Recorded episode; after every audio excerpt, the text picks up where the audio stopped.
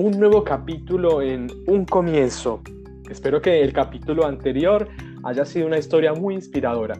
En el día de hoy tenemos como invitado en nuestro podcast Un Comienzo a Sebastián Valencia. Sebastián, bienvenido a Un Comienzo. Hola Milo y hola a todos los oyentes. Me siento muy contento de contar con ustedes en esta experiencia, de compartir eh, las cosas que he hecho durante el comienzo en, la docencia. Eh, espero que pueda servir de inspiración para muchos que, quieran incurrir en este camino. Qué bien, ahí ya tienen entonces el spoiler de Sebas. Este capítulo eh, va a estar tratándose sobre precisamente el comienzo de Sebas en la docencia. Sebas ah, actualmente es docente en un colegio eh, entonces, bueno, la idea es que él nos cuente un poco de cómo fue que él tomó la decisión de formarse para ser docente. ¿Quieres contarnos, Sebas? Bueno, claro que sí, Milo. Primero que todo, pues tener en cuenta que estoy muy contento de que muchas personas en distintos países tengan la oportunidad de, escuchar eh, mi experiencia. Eh, soy de Colombia, soy docente hace 12 años, empecé muy jovencito a los 19, pero en realidad mi proceso dentro de la docencia empezó a los 15 años, eh, debido a que yo estudié en una institución de Colombia que se llaman las normales. Las escuelas normales superiores permiten a las personas estudiar dos años más adicionales al bachillerato para salir a, a aplicar la docencia en los niveles de básica primaria. Claro, sí. acá en Argentina también hay escuelas normales. Ah, excelente. Entonces entienden muy bien la situación por la que empecé. Es muy curioso porque yo en un inicio no quería ser docente. Yo pensaba ser arquitecto. En el tiempo que estuve en bachillerato tenía decidida esa profesión. Pero en la medida que la normal le permite a uno y le brinda experiencias y contactos con con los niños y con los adolescentes, uno puede ir descubriendo lo que es tan importante y la palabra fundamental para todo docente, que es la vocación. Claro, o sea que en todo este tiempo podríamos decir que vos fuiste como redescubriendo entonces que era tu vocación. Eh, exacto. De hecho es muy curioso porque a pesar de que yo en un principio nunca pensé en ser docente porque de hecho me consideraba una persona muy tímida en el colegio. Mi papá como que desde que nací tuvo, tuvo como esa dirección y ese enfoque conmigo porque él desde un inicio, yo tengo un hermano mayor y él no quiso que estuviera en el mismo colegio de, mi hermano, sino que él desde, desde que yo era pequeño decía que yo iba a ser docente y desde un inicio me matriculó en la escuela normal. Entonces yo hice todo mi proceso de formación en esa institución y pienso que fue una escuela muy grande para poder ser lo que es hoy en día como hoy como profesional. Y bueno, Sebas, entonces contanos, eh, ah, ya entonces nos enteramos de que hace bastante, hace 12 eh, años sos docente y bueno, es una trayectoria bastante amplia contanos un poco de, los distintos ambientes de trabajo por los que has pasado, desde los docentes mismos, el equipo docente, hasta quizá de pronto los directivos y la relación con los estudiantes. Claro que sí, pues en un inicio mi contacto con, con los niños y con los adolescentes fue cuando yo estaba en décimo grado. Décimo grado es eh, una etapa en la cual los estudiantes están entre los 15 y 14 años. En ese entonces tenía 15 años. Y aquí existe eh, un programa que se llama el Servicio Social Obligatorio, que todos los estudiantes que cursan bachillerato deben aprobar para poderse graduar. Eh, en ese sentido, la normal nos prestaba la oportunidad de, prestar ese servicio social en los, en los hogares infantiles que manejaban las madres comunitarias. aquí se llaman guarderías.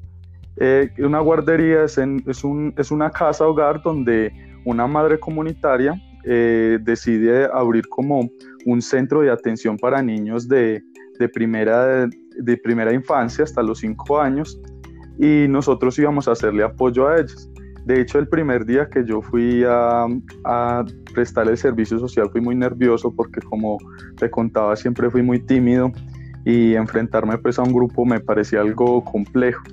Pero de hecho desde ese día descubrí eh, que esto era lo mío. Desde ese mismo día yo decidí que después de terminar el bachillerato iba a continuar con los dos años siguientes para poderme convertir en, en un profesional de la docencia en básica primaria.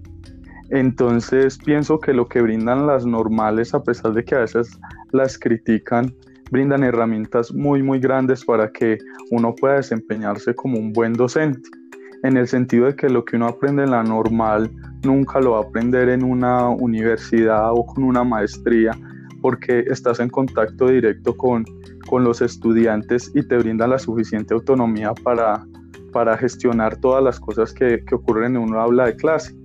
Entonces en la normal tuve experiencia de niños desde los tres años hasta adolescentes del último grado de bachillerato, que en este caso es grado 11. Tuve la oportunidad de estar en un centro de necesidades educativas especiales. Fue una experiencia también muy enriquecedora para mí. Y también tuve la oportunidad de trabajar con población rural. Entonces pienso que toda esa experiencia que le brinda a uno la normal eh, lo forja uno como, como el docente que, que es hoy en día. De hecho, al graduarme de la normal, eh, él me fue muy bien, me fue muy bien en ese proceso y salí muy bien recomendado para uno de los mejores colegios de la ciudad donde vivo, que es Manizales, Manizales Caldas, Colombia.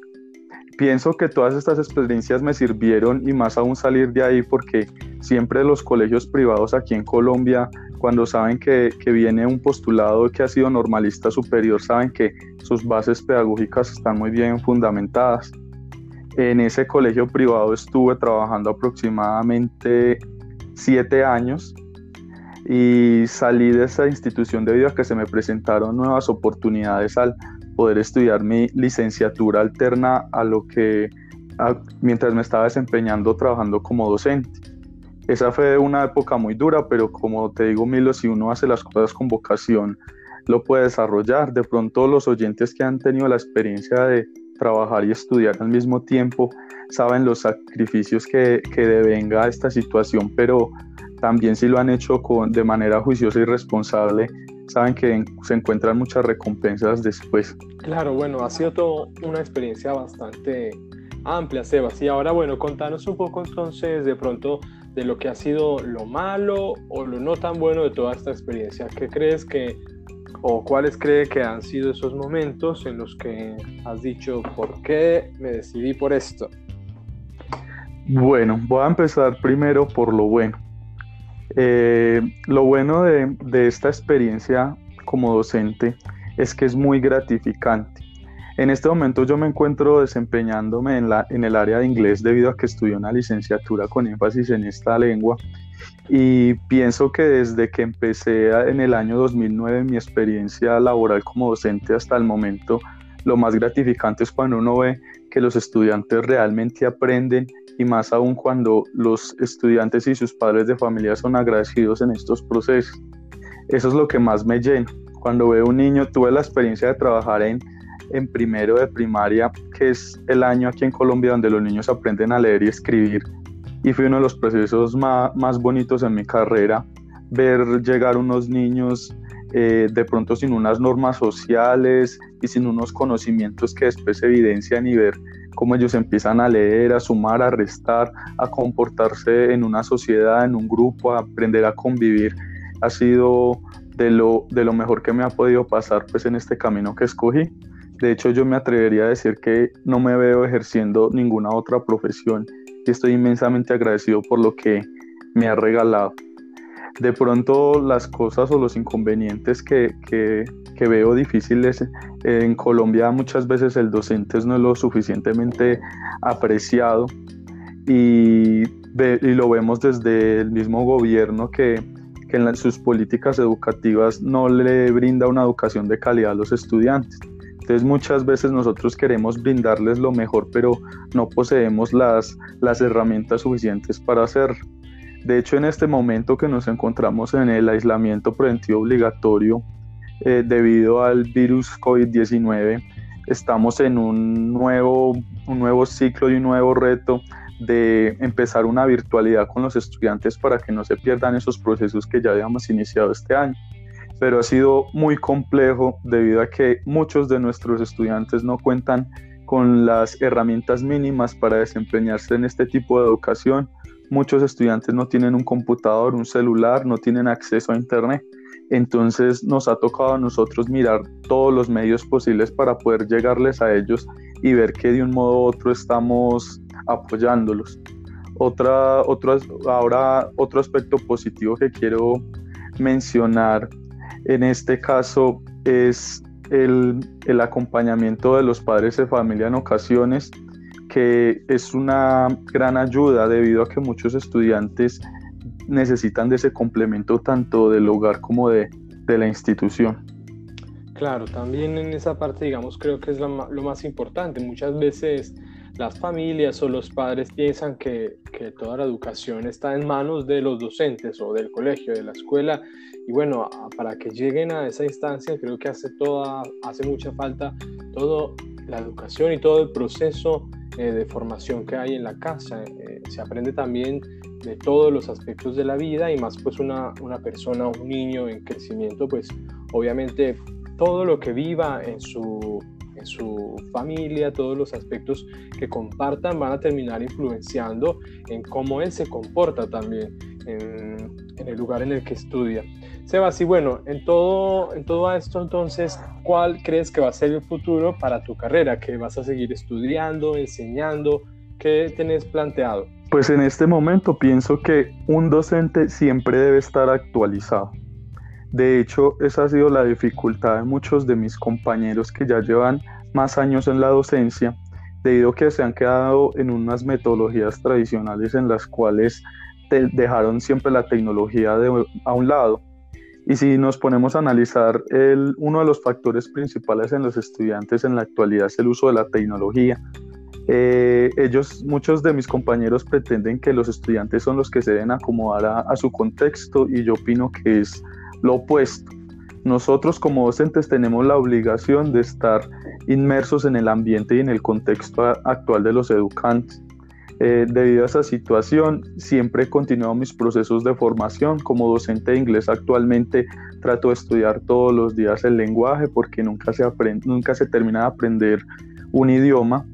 Por otro lado, me encuentro cursando y terminando mi, mi maestría eh, mi maestría la hice en tecnologías digitales aplicadas a la educación, pues considero que es un tema de suma importancia y de hecho me encuentro haciendo mi tesis trabajando una herramienta tecnológica y una metodología innovadora para trabajar con ellos. Entonces pienso que nosotros siempre debemos estar en continua formación, así no sea una educación formal, pero sí es responsabilidad de nosotros con todos los recursos que ya tenemos disponibles en la web, mantener actualizados en, en ese sentido. Claro, entonces bueno, ya tenés bastante planteado cómo va a continuar tu proceso. En este caso me parece muy llamativo eh, el proceso que estás desarrollando en esta maestría. Quizás de pronto en otro, otro, en otro momento podamos generar ese espacio para que nos cuentes acerca de esto, que, que es bastante, digamos, innovador. Sebas, muchísimas gracias por tu tiempo, por haber compartido con nosotros tu experiencia. Y bueno, en este caso, Sebas, si las personas de pronto quieren buscarte en Instagram, ¿quieres dejar eh, tu perfil? Eh, claro que sí, mi perfil es Sebastián28V. Ahí entonces lo Sebastián 28V. A Sebas. Y bueno, también eh, no olviden pasar por nuestro canal de YouTube, que es un comienzo podcast. No olviden suscribirse, así van a tener entonces la notificación de cada nuevo capítulo, cada nueva historia inspiradora. Sebas, muchísimas gracias por tu tiempo. Eh, muchas gracias, Milo, a ustedes por la invitación. Un abrazo, que estés bien, chao.